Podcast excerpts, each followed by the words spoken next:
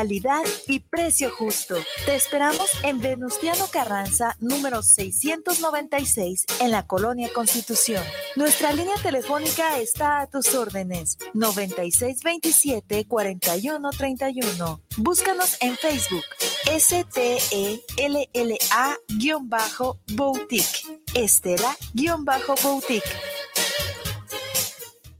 La donación de sangre es un acto de generosidad que da vida, permite lograr sueños y cuidar familias. Gracias a la voluntad y altruismo de todas y todos, porque cada vez que donamos sangre se inicia una historia de amor. Hoy te toca a ti, porque juntos podemos ayudar a quienes más lo necesitan. En el Centro Nacional y los centros estatales de la transfusión sanguínea, te esperamos. Dona sangre, salva vidas. Más información en www.gov.mx diagonal CNTS. Secretaría de Salud. Gobierno de México. Los comentarios vertidos en este medio de comunicación son de exclusiva responsabilidad de quienes las emiten y no representan necesariamente el pensamiento ni la línea de guanatosfm.net.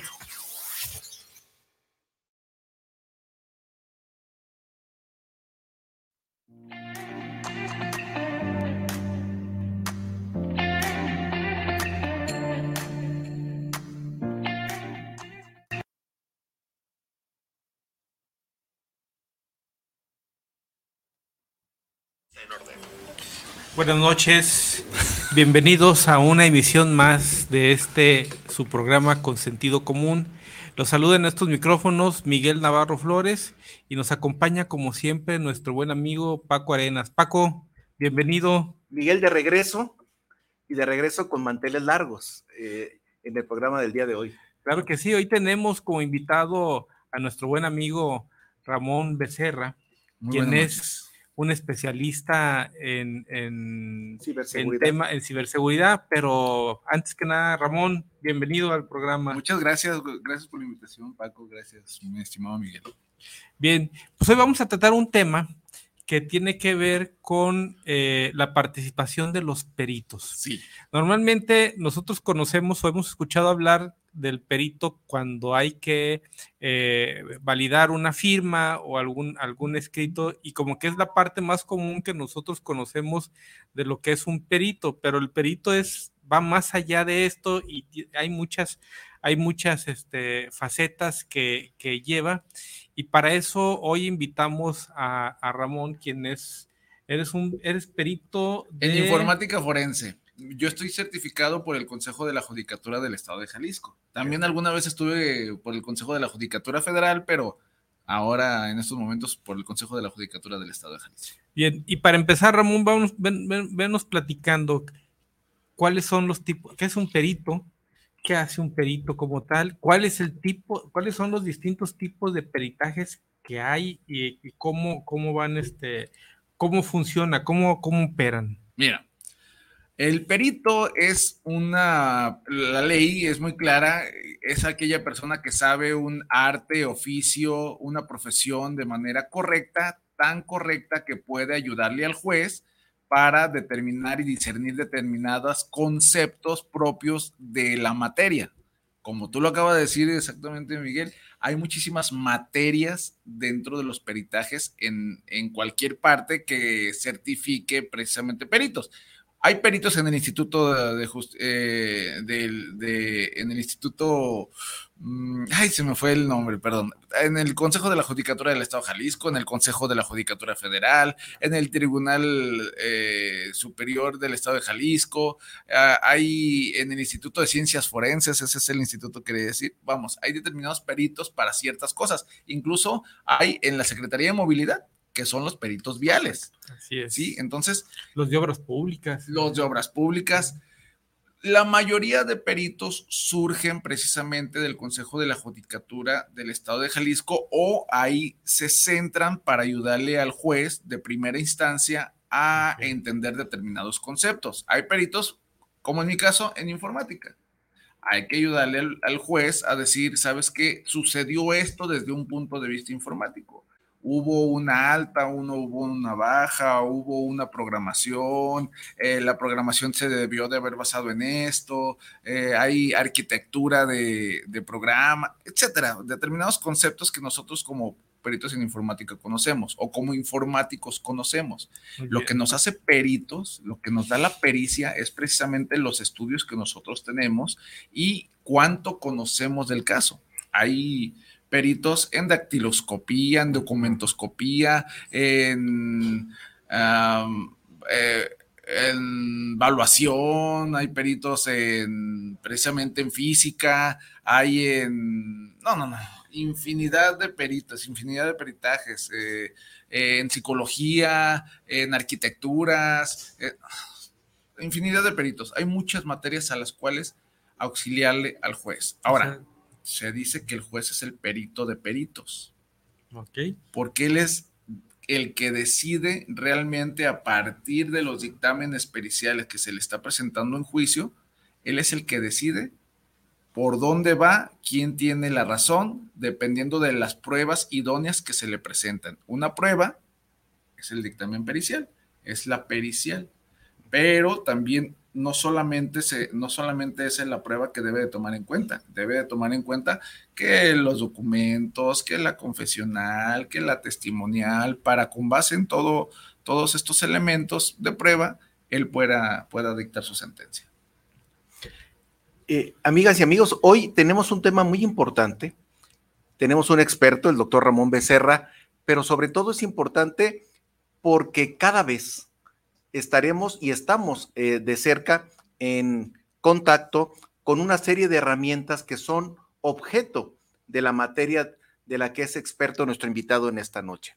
Ramón, ¿qué es el, el peritaje en informática forense y cuál es su objetivo principal? Muy bien, y entrando directamente al peritaje en informática forense, inmiscuye la informática forense. Precisamente, la informática forense, tal como conocemos la medicina forense, se dedica a ir a las tripas o a ir a, abrir eh, propiamente los sistemas, las computadoras, los eh, protocolos, la seguridad que tiene determinado sistema, si se cumplió o no se cumplió, para poder extraer la información y con esa información, desde un punto de vista digital, dar nuestro punto de vista si se cumple lo que dice una parte actora en un juicio o lo que, eh, lo que también dice la demandada. Propiamente la informática forense dentro de una pericial es extraer la información para nosotros decirle al juez, yo la extraje, señor juez, por lo tanto, yo tengo la seguridad de que esta información no ha sido modificada. O vi de dónde se extrajo o vi cómo se extrajo, por lo tanto yo tengo la seguridad de que esa extracción fue correcta, no es modificable. Y señor juez, con base en esto, este es mi punto de vista, sucedió esto, sucedió aquello, pudo, no pudo haber sucedido. No tengo la, eh, no tengo eh, el, ¿cómo, ¿cómo lo podré decir? No me imagino que sucedió esto. No, con mis conocimientos en informática tengo la seguridad de que sucedió esto, señor juez, porque se cumplen estas variables, estas constantes y esto es lo que sucede. ya no, se habla de supuestos, se hablan de certezas. Certezas. Certezas con base en una profesión. Y elementos que le permiten al juzgador tomar una decisión con los elementos que dispone en el, en el asunto que se está juzgando, ¿verdad? Así es como la clásica de ahora que, que, que, todo se digitaliza y todo lo tenemos en redes sociales y que a todo mundo lo exhiben en un video, ¿no? Y resulta que sale y dice es que eh, alteraron el video, alteraron esta parte y esa es la forma como se, se, se, resuelve y aquí está el perito que les dice que no es cierto, ¿no? Sí, sí. se somete efectivamente. De hecho, para este tipo de cuestiones, la, la, forma de eh, idónea de presentar esa prueba electrónica, porque así lo dice el Código Civil, el Código de Procedimientos Civiles, la prueba electrónica es extraer de la fuente el video y compararla con el supuesto video que, que eh, ponen como real. Cuando se extrae de la fuente, una de las partes va a decir, este es real. Otra de las partes va a decir, no, ese no es real. El real es este porque está en el teléfono. Entonces se extraen los dos, uno que, que se puso a disposición y otro que se extrae de un teléfono, se comparan y se le dice al juez, no es real por esto, esto, esto, esto y esto, y están estos elementos, hay una fecha, hay una hora, hay una latitud, hay una longitud, hay un teléfono, o sea, una serie de elementos que puede eh, causar convicción en el juez o no causar convicción. Eh, Ramón, es cada vez más frecuente lo que le han dado en llamar o se le ha denominado el ciberacoso. Casos, yo creo que cada vez más frecuentes les tocan a ustedes como expertos tener que dilucidar si realmente ese acoso se dio del teléfono que se dice o el personaje y ustedes auxilian con su expertise a las y los juzgadores en poder tomar una decisión si, se, si hubo un abuso por parte del indiciado o indiciada y también poderle otorgar elementos a la autoridad para que tome una determinación. Sí, efectivamente. Al ser peritos, nosotros, haciendo un paréntesis pequeño, al ser peritos nosotros en el Consejo de la Judicatura del Estado de Jalisco, nos pueden llamar de cualquier eh, juicio. Esto es un juicio civil, un juicio mercantil, un juicio familiar o un juicio penal. El que nos está diciendo aquí, Paco, es un juicio penal, precisamente porque es una conducta tendiente tipificada en el Código Penal tendiente a hacerle daño a una persona. Esa persona se siente agredida y puede eh, tener, levantar una denuncia ante la fiscalía. Dentro de las pruebas que puede ofrecer es un peritaje para conocer quién y desde dónde le está causando ese agravio. El artículo, en este caso de ciberacoso, el artículo 189, y que lo noten muy bien las personas que nos están viendo y nos están escuchando, el artículo 189 y 190 de la Ley Federal de Telecomunicaciones le dice, nos dice que todos los proveedores de servicios de Internet deben guardar como mínimo dos años la información para poder presentársela al juez con una orden judicial. No se está, eh, eh, cuando salió esta ley, cuando salieron estos artículos, hubo muchas personas que se ampararon precisamente porque violaba flagrantemente la ley federal de protección de datos personales. Así es. Y bueno, no todos nos amparamos y a todo y a la mayoría de la población nos aplica esta, estos artículos. ¿Qué quiere decir esto? Que si yo estoy acosando a una persona por medio de internet, aplicando estos artículos, pueden ayudarle al juez a saber que efectivamente soy yo, pueden dar hasta mi casa. ¿Con, qué? Con la dirección IP, con una serie de investigaciones que se pueden dar tanto en el IFETEL como eh, con el proveedor de servicios de Internet, que ya conocemos muchísimas marcas. el, tracking de la, el, tracking de la, antena, etcétera, la ruta de seguimiento, es una serie de elementos que valiosos. Sumamente valiosos en la indagatoria. Una huella digital, ¿no? Es correcto. Huella digital es la que van, eh, la que van siguiendo. Y, y qué valioso es el aporte que ustedes como expertos otorgan a este tipo de investigaciones. Porque te digo, o sea, ya somos dependientes de los instrumentos electrónicos, sí. o sea, es indudable, ¿no? La realidad es que si las personas que nos están escuchando y viendo dicen, ah, caray, estoy dejando una huella digital, sí, claro, estamos dejando diariamente una huella digital. Y si no, veamos un documental que no recuerdo en ese nombre, ¿cómo se llama? Que está en Netflix. Ah, ya, ya dije la marca. pero que está en, esta, en estos videos digitales. este, eh, de cómo ganó Donald Trump la presidencia. Ah, sí, sí, sí, todo el tema de. Con base en los movimientos. Cambridge Analytica. Exactamente. Con base en los movimientos que todos nosotros realizamos a través de redes sociales. Fíjate. Hay, un video.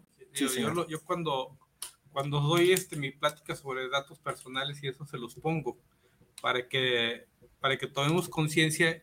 Hay un video en YouTube de un supuesto adivino y llega toda la gente a una, a, una plaza pública y están maravillados porque el adivino les está adivinando, sabe quiénes son, conoce sus relaciones, va viendo todo ese tipo de cosas. y luego ya después sale que sí, el adivino está con ellos en su mesa pero atrás de la cortina hay todo un staff que están revisando sus, redes, sociales. Y nada más. Y con esas redes sociales están dándole la información al adivino para que esté atendiendo a, la persona que siente y se siente maravillado. No, pues no estás maravillando.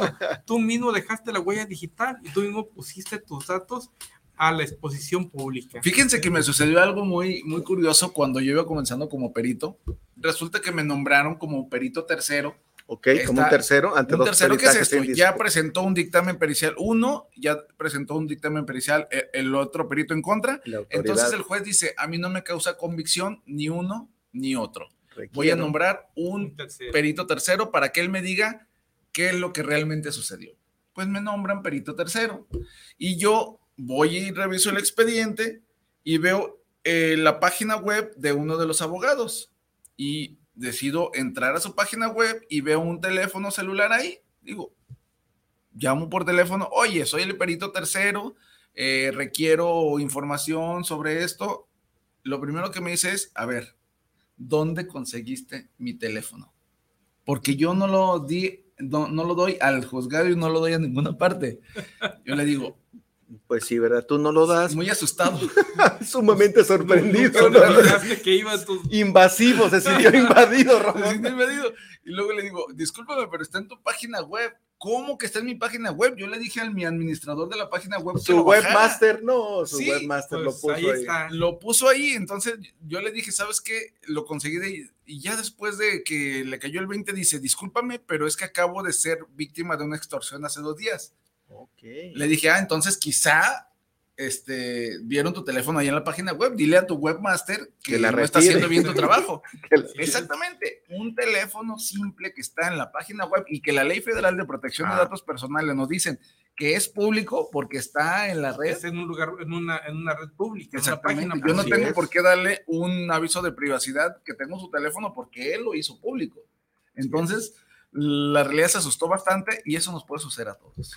Sí, sí, sí, pues, ese, ese video es muy, este, muy, muy elocuente, pero eso tiene que ver mucho con esa huella digital que dejamos nosotros. O sea, desde el momento que tenemos un teléfono celular, este, tenemos una cuenta de correo electrónico, visitamos, navegamos por internet, todo eso va dejando una serie de información. Si nosotros abrimos una, una cuenta de una agencia de viajes, enseguida nos van a estar llegando el algoritmo de distintos, de distintos programas, proyectos de viaje, ofertas de viaje, este, boletos de avión, boletos de camión, boletos de hotel, de distintas. es, un, es, tan dinámico el, algoritmo que se, que se viene dando.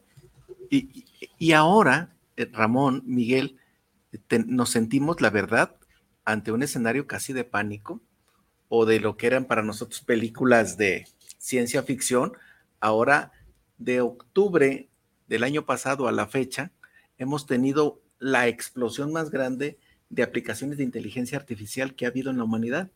Y eso, Ramón, danos tu opinión como un experto en la materia, cómo está trastocando el marco normativo la relación entre ustedes expertos que otorgan elementos en los juicios con esta serie, por ejemplo, les tengo que confesar algo, yo tengo a Lucy. Lucy es mi asistente de inteligencia artificial, se llama Lucy IA. Lucy me, me dijo, este, las preguntas que le estoy haciendo a Ramón. O sea, de veras, miren, y se, los, comento, se los comento porque es mi auxiliar, miren. Me, me, acaba de decir, su trabajo, el de los peritos, no se limita solo a empresas, también colaboran con organismos gubernamentales un perito en ciberseguridad también desempeña un papel fundamental en la prevención de ataques. Así es. Ella es Lucy, mi asistente digital que ya le habíamos presentado antes de, que se fueran para allá y le pedí también que me diera 10 preguntas para Ramón. Bien. o sea, pongo esto como es un auxiliar, pero también, si antes nos daba miedo el algoritmo, Miguel, que decías, oye, pero yo nunca lo dije, ¿por qué Google me está mandando todas, y me da el predictivo, y, ya dice que voy a ir a Vallarta, si yo, la única que sabía era mi esposa, ¿me explico? Lo que nunca, nunca, este, es que hay todo un ejercicio de algoritmos de inteligencia artificial que son predictivos hasta en 47, 50 y 150 escenarios. Es decir, con dos códigos que tú pongas, Miguel, te genera el predictivo. Entonces, esa, esa metáfora y broma del adivino, pues ahora ya nos sentimos muy descubiertos, casi, casi, casi desnudos en el punto de vista de información en los dispositivos. ¿Cuáles retos se enfrentarán ustedes, Ramón, con esto? Porque si los, sí, les los meten en una situación que no la teníamos el año pasado, Ramón. Te lo digo yo como usuario permanente y Miguel lo sabe. Y es que son también yo desarrollo software, etcétera. Distintas cosas, ¿no? Porque es una locura, ¿eh? revolución. O sea, una, una, revolución exacto. Ese tipo de peritajes que Ramón hace ahora van adquiriendo cada vez una importancia relevante, o sea, porque hace un tiempo eran más, era, era más artesanal, o sea, probablemente, sí, sí, por decirlo, de, alguna decirlo manera. de alguna manera, ¿no? Digo, por eso empecé hablando del que, del que revisaba la firma, el que veía cosas como esas, este, porque... Con la lupa, ¿no? Un, un, sí. un documento de manera digital, un, una persona con, con, con, facilidad para este, dibujar firmas la podía hacer de una manera, de una manera manual, por eso era un trabajo artesanal. Pero ahora con tanto este, apoyo tecnológico, eso, eso mismo lo hace, pero ya no lo hace de manera artesanal no, como lo hacía, ¿no? Entonces, ahí sí, Ramón, esa parte, la importancia que ustedes van adquiriendo, por eso el tema de este, de este programa es la importancia de los peritos en los procesos legales, ¿no? En los sí, procesos jurídicos. Sí, claro. ¿no? Te voy a decir que hace siete años que yo comencé como perito, éramos tres los que estábamos en la lista de peritos del Consejo de la Judicatura ¿Solo tres? Sí, nada más tres. Para una población somos, de sí, 8 millones. Oye, sí, 8 millones. Sí, más o menos. Hablamos hace, hace siete años, ya la, ya la, tecnología ya estaba. No, ya estaba en su auge. En su auge. Sí, sí, ya, ya, ya, ya, ya, veníamos atrasados en ese tema, ¿no? Y, y te voy a decir, todavía con todo el respeto que me merecen los señores jueces, con todo el respeto que me merecen los jueces de distrito, esto es, los federales, y los colegiados, todavía hay mucha ignorancia al respecto y resistencia al respecto. Han salido muchas, um, como los pronunciamientos de la Corte que no tienen ni pies ni cabeza en cuestiones de informática, pero que lo realizan porque al no conocer realmente las tripas de la informática, cómo funciona realmente una computadora, cómo funciona un sistema, cómo funciona la programación, pues no se tiene idea más que sé prender la computadora, entonces ya sé de informática. No, no es así. Vamos poco a poco migrando, vamos poco a poco madurando esto. Y el valor probatorio que le dan también a, la, a las pruebas digitales, ¿no? O sea, siempre, siempre hay duda sí. de, de, de, de, que haya, de que tengan un valor como, le dan más valor a una testimonial. Sí. Donde una persona va y, va y presenta un dicho y con que coincida el dicho con el de, el de dos o tres más, con eso ya le dan todo, toda una validez. Y, ponen en duda una prueba digital, ¿no? No solo eso, en los mismos peritajes, cuando hay eh, puntos de vista diversos de los dos peritos, si un perito realiza su trabajo de una forma correcta, como debe de realizarlo, eh, con eh, cuestiones técnicas, comprobaciones técnicas, con la informática forense muy bien aplicada, pero llega otro perito y dice, no, no es así. ¿Por qué? Porque no. Oye, pero eh, le, lo cuestionan los abogados, pero es que no, es que yo digo que no, y no, y ya con eso el juez dice, ah, porque él dice que no y él dice que sí, entonces nombremos a un tercero. No, no son. Traigan a Ramón. No, no entonces, le, entonces sí, le llaman claro. a Ramón. Eh, ya se le llama un perito tercero. No son, sí, claro. de fondo no hay una contradicción, pero el juez, como no tiene el conocimiento elementos, suficiente, claro. no tiene elementos para decir si le causa convicción realmente o no. Pero qué bueno que exista este perfil sí. de profesionales, sí, Miguel, que auxilien al juzgador porque el juzgador tampoco tiene la obligación de ser experto en todo, sí. pero qué bueno que el Consejo de la Judicatura dispone de estos profesionales como tú, Ramón, que van y auxilian. Mira, y es un asunto que lo de hace cuatro meses es historia, Miguel, ¿eh? O sea, sí, claro. es, o sea, sí, es verdad. De veras, o sea, la actualización en este tipo de, de, de materias es fundamental. Yo como usuario un poquito obsesivo, este, este, eh, cada vez, cada vez, cada vez. Entonces, este, ya hemos abordado el tema del impacto que hay en el concurso de desarrollo profesional, sí. el desplazamiento que se prevé ni siquiera en mediano plazo, sino en, en, un plazo este, muy inmediato. Y en este tipo de cosas hemos tenido asuntos icónicos, como aquel de la chica que fue este, asediada y que propició la modificación del marco legal que después se le denominó en alusión al nombre de esta chica, la ley Olimpia, sí, que claro. es un marco normativo que precisamente permite que profesionales como Ramón tengan también, porque hay otro elemento, Miguel, la norma jurídica, el marco regulatorio está sumamente retrasado con los elementos que ellos requieren para poder dar más elementos. Fíjate qué contradictorio. Auxilian al, Auxilian y los limitan a la vez, ¿no? exactamente, exactamente, exactamente. Precisamente eso es lo que iba a decir respecto a la inteligencia artificial. La inteligencia artificial no nos ha rebasado todavía. Está a punto de rebasarnos y está en la línea. ¿Por qué?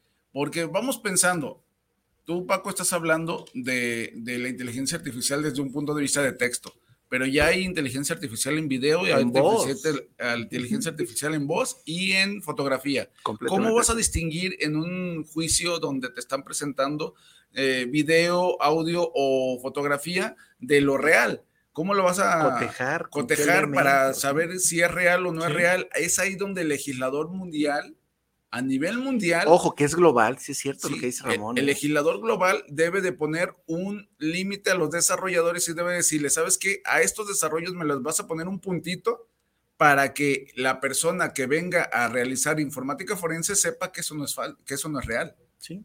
¿Sí? Un puntito, un uno, un dos, un tres, lo que tú quieras. O sea, un elemento que un permita. elemento que permita crear convicción para decir esto es real y esto no es real. Nos, ya está por Em, por rebasarnos este tipo de, herramientas de inteligencia artificial y el legislador o llámenle como le llaman parlamentario en cualquier parte del mundo no está haciendo algo al respecto. Fíjate que en la Unión Europea han avanzado un poco. Un poco más. Un poco, pero sobre todo derivado de ataques a los bancos, a las instituciones financieras. Bueno, es que en Europa pero es derivado de, la, de la, circunstancia, de, claro. pero, pero, en Europa, Paco, a diferencia de aquí, en lo que nosotros estamos todavía metidos en el derecho de acceso a la información, abrir los archivos, en Europa, desde hace mucho tiempo están metidos ya en lo que es el derecho a la privacidad, la protección de datos personales. O sea, ellos, ellos Son es, más, es más relevante ese, ese, ese tema. Son, son agendas que se han ido superando, ¿no? Que lo otro. Entonces, en ese, en ese sentido también por eso hay, una, hay un avance también en este tipo de, situaciones. Lo, han, lo van viviendo, van, viviendo la amenaza como la estamos viviendo también aquí nosotros, donde cada rato nos marcan, nos mandan al teléfono este, un mensaje donde si, si, abrimos el mensaje ya nos hackearon el, teléfono. Ahorita vamos a molestar sobre ese tipo de, artimañas. De, del famoso, ¿no? Ayer nada menos, yo estaba insistentemente recibiendo un, un mensaje en mi, en mi, en mi teléfono. Con un rostro este, femenino, ¿no? Para que lo abras, una foto. O sea, es, así, es así. o la playa, o no. Hice, hice la impresión de pantalla, dice, cargo en curso por 7500 vía banca digital, este, diga, diga si sí o diga si no. Llámanos ahí. Te, te generan hasta un folio y todo. Hasta ahí dices, pues hacen su chamba pero luego me hablan de, cierto, de cierta institución bancaria. Entonces, me llama la atención cómo le escriben. Sí, Entonces, cuando escriben el nombre del banco con esa sol, dije, no, pues esto no es el banco, ¿verdad? Este, eh, aquí, aquí ya se les cayó, ya se les cayó el negocio. Pero eso no quiere decir que no haya quien caiga. Sí les hay quien, hay quien sí le genera, genera. ese tipo de, Imagínate que generen tres mil, tres, corren tres mil ataques, Miguel. De esos 3 mil, de esos mil, que pegue el 10%. Ah, sí. 300. Y luego los montos regularmente son bajos para que sea el costo-beneficio de ir a levantar una denuncia, la molestia de la víctima de tener que ir, ay, termina diciendo son 80, son 100, son 120 pesos, los pierdo pero en volumen. volumen. Sí, es una ahí es donde ganan. Ellos invierten, el atacante en general informático invierte en la base de datos. Es eso, ¿verdad? Sí, por eso es importante nosotros no regalar nuestros datos personales a través de correos electrónicos, a través de mensajes. Las copias eh, famosas. Eh, a través de, de muchísimas herramientas desde un punto de vista informático, no meternos a formularios que no conocemos, no darnos de alta en, en, en programas que no conocemos, no contestar en encuestas de personas que no conocemos, no contestar correos electrónicos que no conocemos, porque eso les da convicción que ese correo electrónico está vivo y que esa persona eh, sí existe. Van creando sus bases de datos y después esas bases de datos se les vende a unos atacantes que esos atacantes dicen, ah, todos estos correos electrónicos sí existe la persona porque ya fue probado. Yo invierto un millón de pesos en todas las bases de datos que ustedes me están dando con 10 millones de personas, pero ese millón de pesos yo en un mes lo recupero 10 veces. Lo reditúa, desde luego, Con ataques informáticos como ese. Este, oye, miren, tenemos saludos. Ah, ya hay saludos, este, exactamente.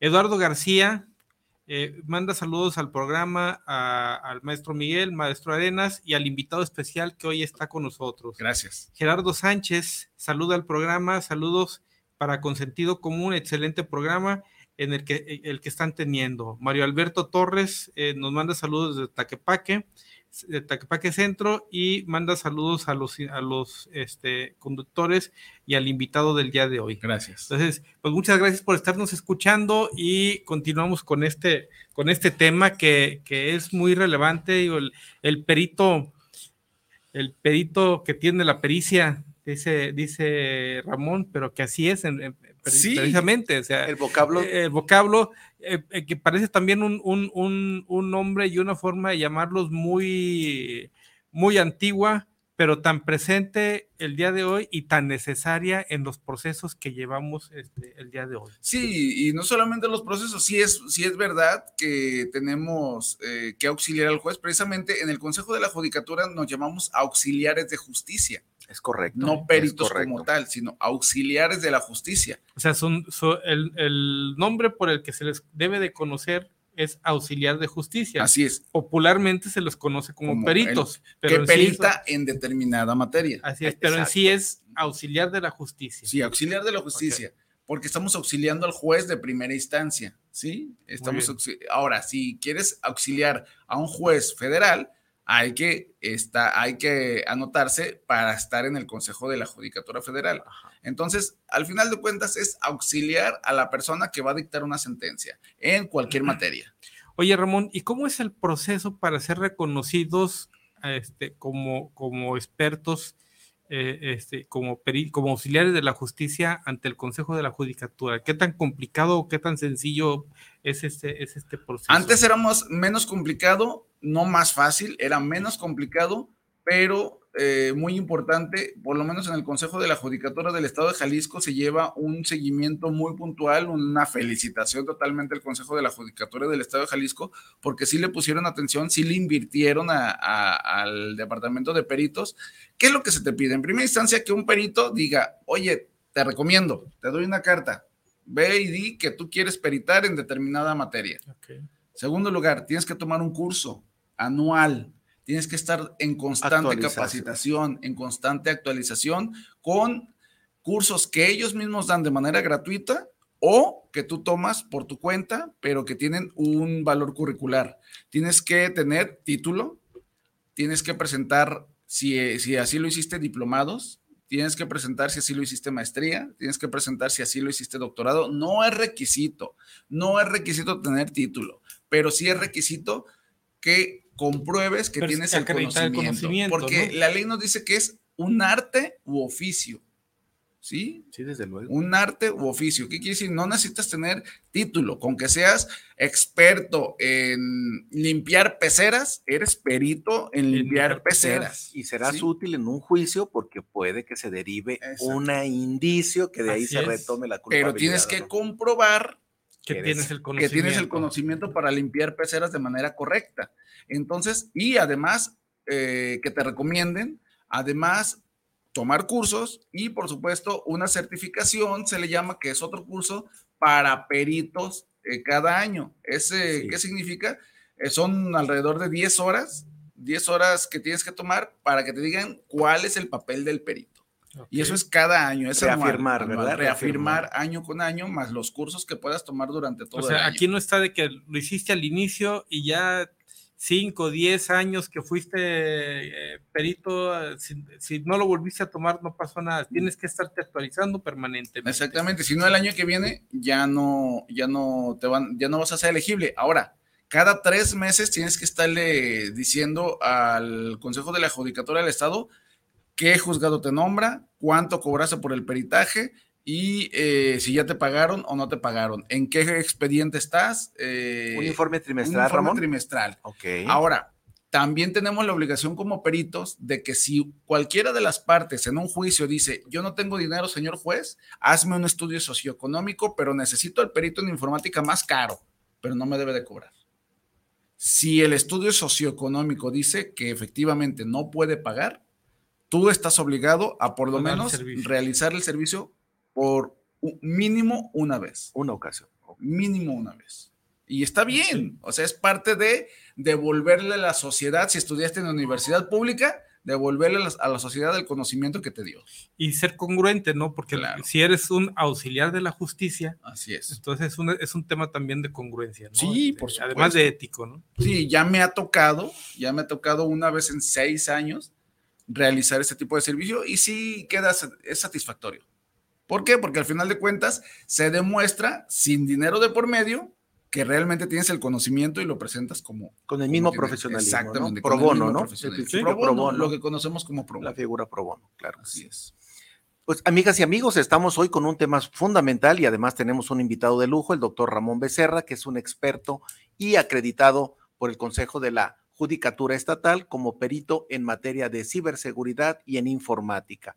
Y es importante para todas y todos ustedes saber que la seguridad informática es una de las de los temas cruciales en la actualidad. Todas y todos estamos en contacto en mecanismos en este en Wi-Fi, en envío de mensajes y sobre todo pues la vulnerabilidad en la que estamos expuestos ante operaciones de compraventa, este acceso de de nuestros dispositivos hacia algunos este transferencia de datos personales transferencia de datos personales. y eso es importante porque una persona como Ramón es la experta en caso de que nuestros derechos hayan sido violentados y acudamos a la autoridad.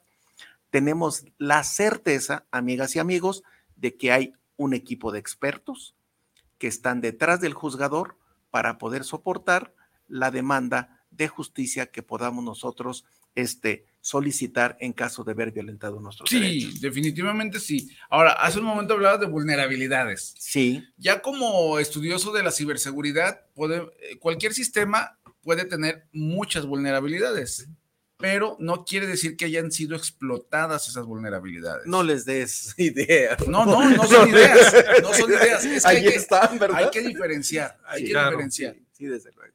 Eh, un sistema puede tener vulnerabilidades, precisamente por eso se actualizan los sistemas. ¿Por qué? Para evitar que tenga vulnerabilidades. Pero esas vulnerabilidades pudieran no ser utilizadas para ser atacadas.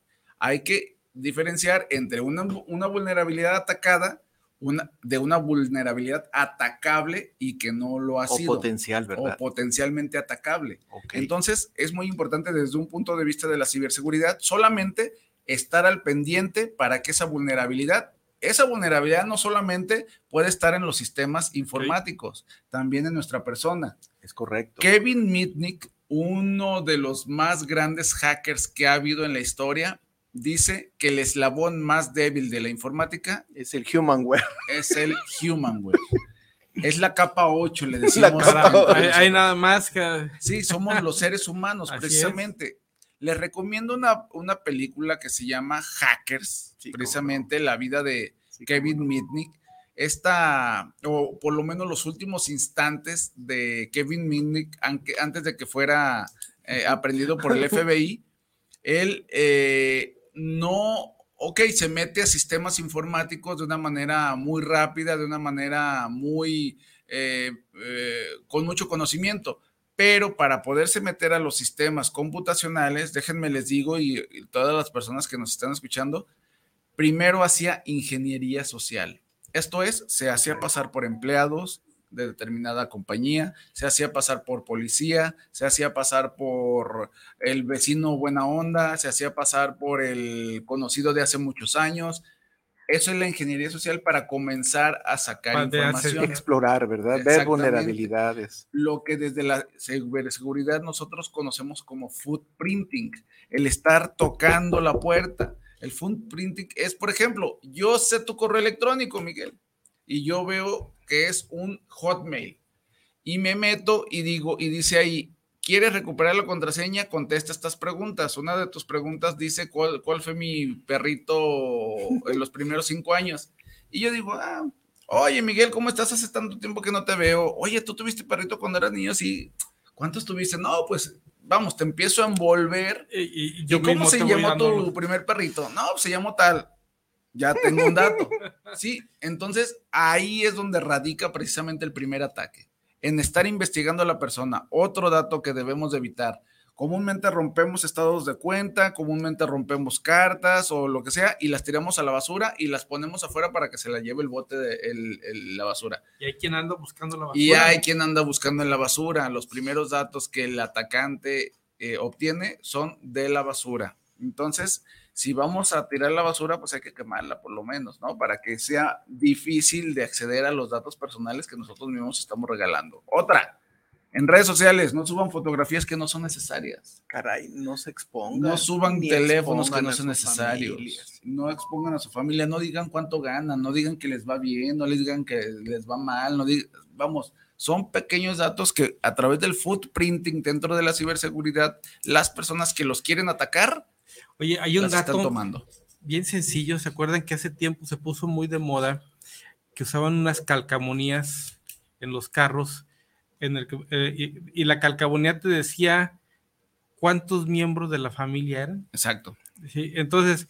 Hasta la mascota Miguel venía. No, ¿se, Era muy divertido, la gente feliz de la vida, pero eso ya daba, ya, ya ibas, cada que circulaba el carro o la camioneta, ibas anunciándolo a todo el mundo cuántos miembros de tu familia son. Entonces, todo ese tipo de cosas que nos dice Ramón, que es la ingeniería este, social, Esa, es la que, esa es la que lleva a que, a que haya otro tipo de, ataques. Decía, en esa plática que tenían días pasados, te digo, sobre protección de datos personales, también hablaban de la atención o, el, más bien el, la estafa que le hacen a una, a una de las muchachas. ¿sí? Es que fue alguien de aquí porque le hablaron con muchos datos, con mucha seguridad, con mucha... Eh, y empezar, pero ¿quién sería? Y empiezan todos a lucubrar que alguien de los que estábamos ahí pudo haber sido. Y les digo, este, ¿ya se googlearon? ¿Cómo aparece? ¿Ya se googlearon siquiera a, algunos de ustedes? No, pues googleense y van a ver que no, que no necesitaron que ninguno de los que estamos en esta reunión haya dado datos de ustedes. Entran al Google, hay información nuestra en esa parte, ¿sí? Y de ahí la van a sacar. Y lo que hacen, si tienen nuestro teléfono, nos van a hablar con los dos o tres primeros datos que nos den, nosotros vamos a ir confirmando los demás. ¿sí? Entonces, de ahí va, ahí va, ahí va, ahí va, ahí va todo eso. Entonces, como dice Ramón, van haciendo ingeniería social y de ahí van construyendo todo un perfil, un, perfil, perfil, y de ahí van preparando un ataque. Sí, ya eh, el hecho de las calcomanías, simplemente, ahí les está diciendo, tienes perrito, tienes niño, tienes niña, dos niños, tres niños, una niña, el papá, la mamá, o sea, está, eh, da muchísima información, es muchísima información. Y lo que llamamos ahora se ha puesto de moda ante las invasiones y ante los, los ataques o hackeos, los famosos sistemas de doble paso, ¿no, Ramón? Sí, ¿cómo no? Que es, háblanos de los sistemas de doble paso. La verificación de dos pasos. Exactamente. Lo podemos aplicar tanto en nuestros mensajeros como en nuestras redes sociales y nuestros correos electrónicos. En la administración, en la configuración de nuestras aplicaciones, nos dice, ¿quieres? Para muchos resulta tortuoso, pero, es necesario ya. Muy necesario, muy, necesario. se lo recomendamos, muy de verdad, ¿eh? Activar la verificación de dos pasos en correos electrónicos, en redes sociales y por supuesto en mensajeros. ¿Para qué? Para que en el momento que una persona quiera hacerse de su correo electrónico, a ustedes en su teléfono les, va a decir, la alerta. oye, alguien está tratando de verificar con la, clave de, de, dos pasos, tú la tienes. ¿Eres tú o no eres tú? ¿Sí? Y ahí se dan cuenta si alguien está tratando de entrar a su correo electrónico. En WhatsApp, por ejemplo, si alguien agarra... Eh, de repente clona el, chip, el SIM, lo clona y lo quiere dar de alta el WhatsApp en otra parte, le va a pedir eh, la, la verificación de dos pasos, que es una contraseña y un correo electrónico que tú puedes poner en tu WhatsApp para que la persona que, que está tratando de dar de alta el, el, WhatsApp en otro teléfono no pueda... no pueda realizarlo. Sí puede decir, ah, me va a llegar un mensaje, pero todavía necesitas la contraseña personal que tú se Son de ese tipo de cuestiones que podemos evitar que nos roben cuentas. Y que son muy recomendables, la verdad, particularmente en, los de mensajería. Sí. Son muy recomendables que lo hagamos. A veces nos, es tortuoso. nos enfada, pero es, muy seguro, ¿no? Brincamos muchas cosas. Eh, este, a mí me gusta ver el fútbol cuando juega el Atlas. Eh, y ahora con el Fan ID, a mí también, mi ah. querido Miguel, me gusta ir a ver, sobre todo cuando gana, ¿eh? bueno, cuando gana me gusta más. Pero ahora que han, que han generado esta aplicación del Fan ID, llegas al estadio y empiezas a ver que todo el mundo está haciendo ahí todo su trámite eh, sin, sin razonarlo, porque ya vamos a entrar al partido, ya empezó, ya empezamos a oír Se colgó de un Wi-Fi, Miguel, que no sabe la vulnerabilidad que ah, tiene. Sí, bueno, esa es, esa es la parte. Y empiezas, y este, los datos biométricos que te los pide el, te lo requiere. Fan ID. Y ahí está rápido a, dárselos. Y, siguiente, siguiente, siguiente, ¿qué aviso de privacidad? No leíste nada. No leíste nada, exacto. Ahí va la primera parte donde ya tenemos nuestro registro vamos a pasar al estadio y están unas personas verificando con un lector, ¿verdad? Que el fan ID sea, sea el que corresponde a ti. Pero luego ves eh, digo, sin denostar a nadie, pero ves el tipo de personaje que está, que está revisando tu, tu este. Y te da más miedo. Fue, alguien que agarraron ahorita aquí a la pasada y le dijeron, ¿quieres ganarte una? Vente, vas a revisar que vaya entrando. Y le dan un, dispositivo con el cual está verificando los información fan información validísima. Pero, el, pero, pero el, el dispositivo no es un aparato específico es su mismo celular con una aplicación, con un lector, con un lector en el cual está verificando este, que, los datos sean correctos. Cuando ves eso y ves que es un teléfono común y corriente, dices, ¿y de verdad se está verificando o se está llevando los datos de esta información? Se queda uno con esa incertidumbre. Se, queda, con eso. Entonces, es, lo que puede ser una acción para mi seguridad al interior del estadio, este, se convierte puede, convertirse en un riesgo fuera del estadio. Un infierno, podría ser. Podría ser. Tenemos un video que es con dibujitos, pero da una serie de recomendaciones, Ramón, y quisiéramos saber tu, opinión. Es un, un, video, si el ingeniero Israel nos lo puede compartir, por favor, en el que hace una serie de recomendaciones precisamente en materia de seguridad. Adelante. Sí. Conceptos básicos y amenazas a la seguridad. El mundo de Internet y la informática viene inevitablemente acompañado de riesgos para tu seguridad. ¿Estás preparado para defenderte de las amenazas? Pon atención y conoce las ocho claves que te mantendrán a salvo. 1. Protege tus cuentas con contraseñas. Estruja tu ingenio y no repitas claves. Un truco es incluir mayúsculas y minúsculas, números y signos de puntuación.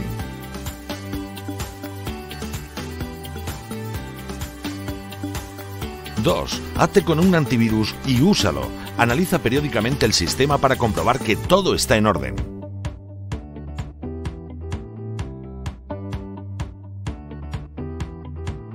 3. Mantén el sistema operativo actualizado. No ignores estas actualizaciones porque mejoran la seguridad de tu equipo frente a los ataques. 4. Controla tu ordenador, tableta o smartphone. No dejes las sesiones abiertas ni los dispositivos desbloqueados si no los estás usando. 5. Desconfía de los dispositivos externos desconocidos. Conecta a tu equipo solo los pendrives, discos duros, CDs o DVDs cuya procedencia conozcas.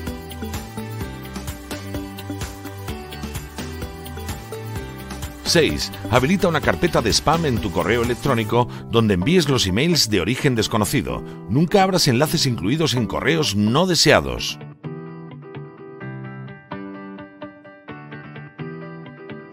7. Cuando navegues por la red, evita las páginas de publicidad engañosa que ofrecen premios a cambio de clics. Si dudas de la seguridad de un sitio, comprueba que en la barra de navegación aparece HTTPS y un candado verde. 8. Descarga programas de los sitios web oficiales. Analiza con el antivirus todas tus descargas y controla que al instalarte un programa no se incluyen otros no deseados.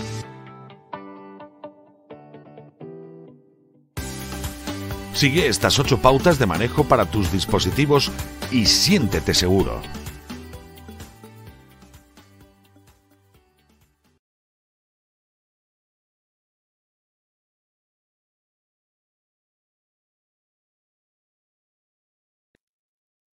La ciberseguridad no solamente es poner antivirus, no solamente es eh, cuestiones eh, de actualizaciones, de estar al pendiente, como nos lo pusieron. Está muy bien, eso es correcto, pero se llama tener nuestros protocolos personales. La ciberseguridad también trata de buenas prácticas, de protocolos, de reglamentos, de estándares y sobre todo de reglas personales que debemos o no debemos de cumplir. ¿Para qué? Para que no suceda sorpresas como el hecho de que nos envíen un mensaje y digamos, ay, sí me están robando una cuenta de banco y no alcance a detectar que no es una A, sino que es un, triángulo ahí medio raro. Entonces, son cuestiones de reglas personales, de estándares, de buenas prácticas personales que debemos de implantar, válganme la redundancia, en nuestra persona y estar al pendiente. Hábitos, ¿verdad? Hábitos, nada más. hábitos, no abrir lo que no viene. Eh, muchos amigos me dicen, contigo ni cómo, no contestan números que no, y correos menos, porque difícilmente me van a dar un regalo, entonces...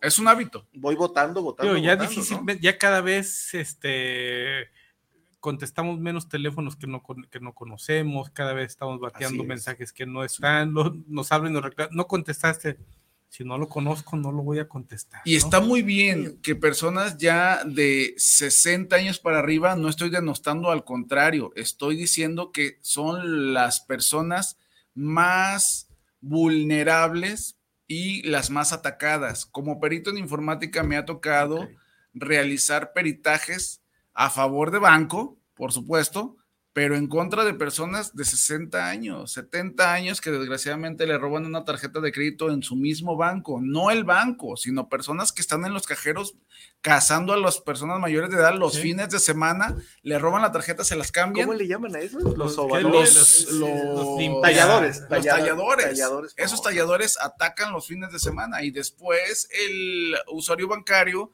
mayor de 60 años que no tuvo cuidado porque es responsabilidad de ellos, pero bueno, eso no se los puedes hacer entender, que es responsabilidad del estarse cuidando.